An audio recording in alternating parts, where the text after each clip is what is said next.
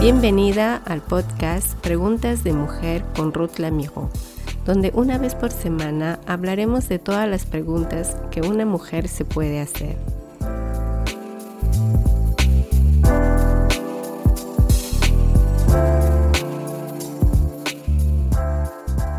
Estoy muy feliz de que estés una vez más aquí acompañándome a este nuevo episodio del podcast que será la parte 2 sobre el tema del dinero. Anteriormente estuvimos viendo qué relación tenemos con el dinero, el poder que tiene el dinero, qué dice la Biblia de todo esto. Y estuve desarrollando varios aspectos sobre ello y vimos también que la pobreza no es un ideal y que no es deseado por Dios y concluimos eh, hablando sobre éticas bíblicas sobre el dinero. Si no lo escuchaste, puedes escucharlo en el enlace que está en este episodio número 2. Y hoy hablaremos cómo administrar mi dinero a la manera de Dios. Dios tiene derecho a analizar cada una de las áreas de nuestras vidas, nuestras relaciones, nuestro estilo de vida e incluso nuestras finanzas. Como discípulos de Cristo debemos buscar cómo es que a Dios le gustaría que los manejemos.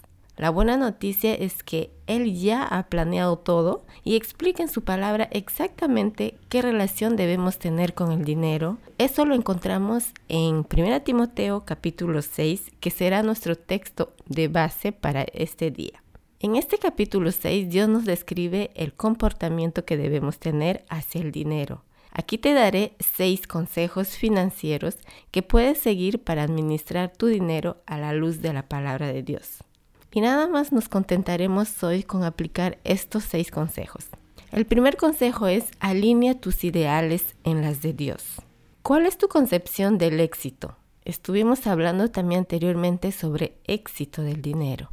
¿Tu concepción del éxito y la riqueza están de acuerdo con lo que dice la Biblia?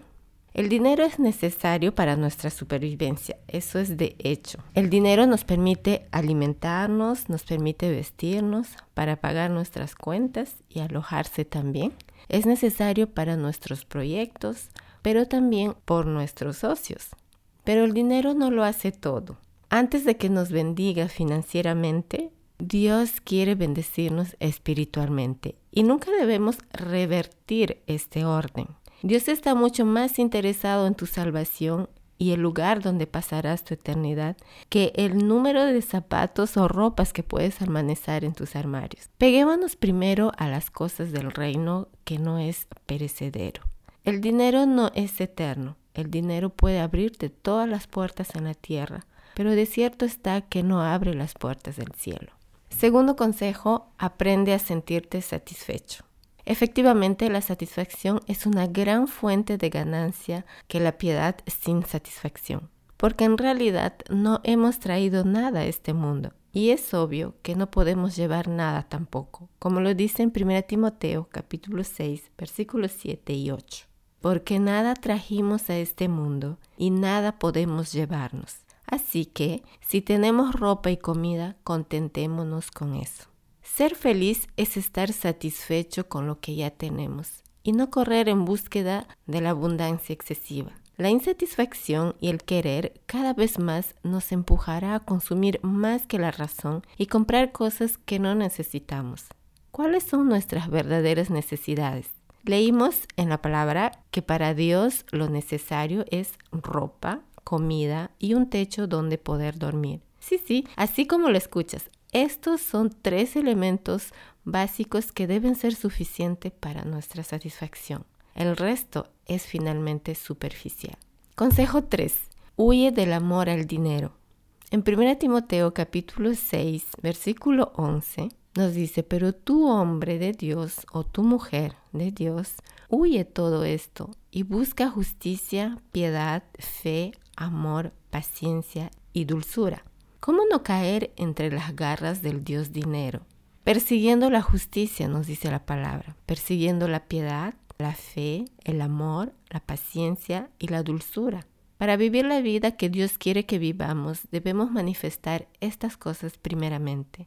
Nuestros primeros objetivos no deben ser el tener una buena casa y una cuenta bancaria bien surtida, pero el de amar a Dios y correr después de las cosas que quiere que apreciemos y todas estas cosas deben ser espirituales.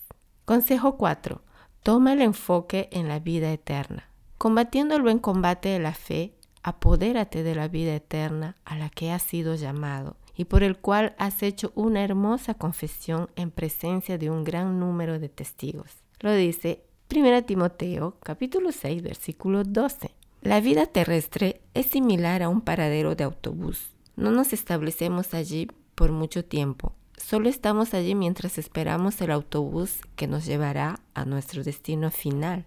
Somos ciudadanos del paraíso y nuestros hogares, aquellos en los que residiremos por la eternidad, no están en la tierra. Solo estamos temporalmente en este mundo. Entonces, ¿por qué invertir en cosas superficiales? Nada te impide, eres libre de hacerlo, pero asegúrate de haber invertido mucho en las cosas de Dios. Invierte tu dinero en las cosas que nunca perecerán. Eso es bíblico. Consejo 5. No esperes nada del dinero, espera todo de Dios. A los ricos de este mundo, mándales que no sean arrogantes ni pongan su esperanza en las riquezas, que son tan inseguras, sino las de Dios, que nos provee de todo en abundancia para que lo disfrutemos. 1 Timoteo capítulo 6 versículo 17. El dinero es un producto frágil, Recordemos la crisis financiera mundial que vivimos en el año 2008. Y hoy volvemos a vivir una nueva crisis debido a la pandemia, en donde muchas empresas tuvieron que cerrar, muchos perdieron sus empleos y la lista es muy larga a todas esas pérdidas. El dinero solo proporciona bienes materiales que nunca duran, pero es todo lo contrario con las propuestas de Dios. Nuestro Padre Celestial es una verdadera fuente de seguridad. Él es fiel, nunca cambia. No solo proporciona nuestras necesidades terrestres, sino que también garantiza que tengamos una propiedad celeste. Y como último, consejo número 6, sé generoso y listo para compartir tus riquezas con aquellos que necesitan.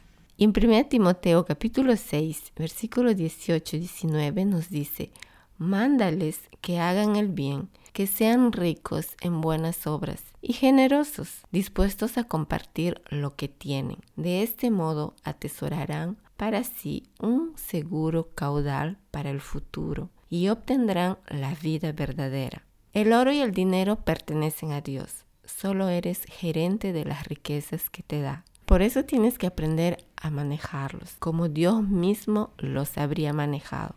¿Cómo quiere Dios que use su dinero al fin? Sin duda, mostrando la generosidad a otros. La Biblia nos advierte contra la codicia. Estemos listos para ayudar a las personas necesitadas, a las viudas o viudos, huérfanos, como dice la palabra. Debemos ser capaces de dar nuestro dinero para apoyar el Evangelio y cuidar de los demás también, para compartir las bendiciones que Dios nos ha dado.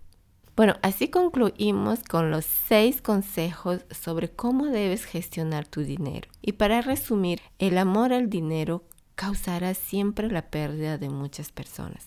Te hago esta pregunta al cual yo misma tuve que hacerme en su momento. ¿A qué está dando mucho espacio tu corazón? ¿A las bendiciones o al que nos da? En este caso el que nos da es Dios. Dios nos dice y te dice hoy ahora, sé buen gerente, utiliza el dinero que te doy de una manera sabia y con buenas reflexiones. ¿Para qué y por qué estoy haciendo lo que estoy haciendo? Gasta en tus necesidades básicas, paga tus impuestos, huye de la ilegalidad, huye de los placeres inútiles y sobre todo no olvides a los necesitados. Ayuda de una manera sabia poniéndolo en oración para que Dios guíe tus decisiones y no que actúes por emociones, sino con la buena reflexión, sabiendo que el dinero es de Dios. Aquí termina esta segunda parte del tema, cómo administrar mi dinero. En la parte 3, que será nuestro último episodio de esta serie sobre el dinero, estaré hablando sobre el ahorro del dinero. ¿Qué nos dirá la Biblia al respecto?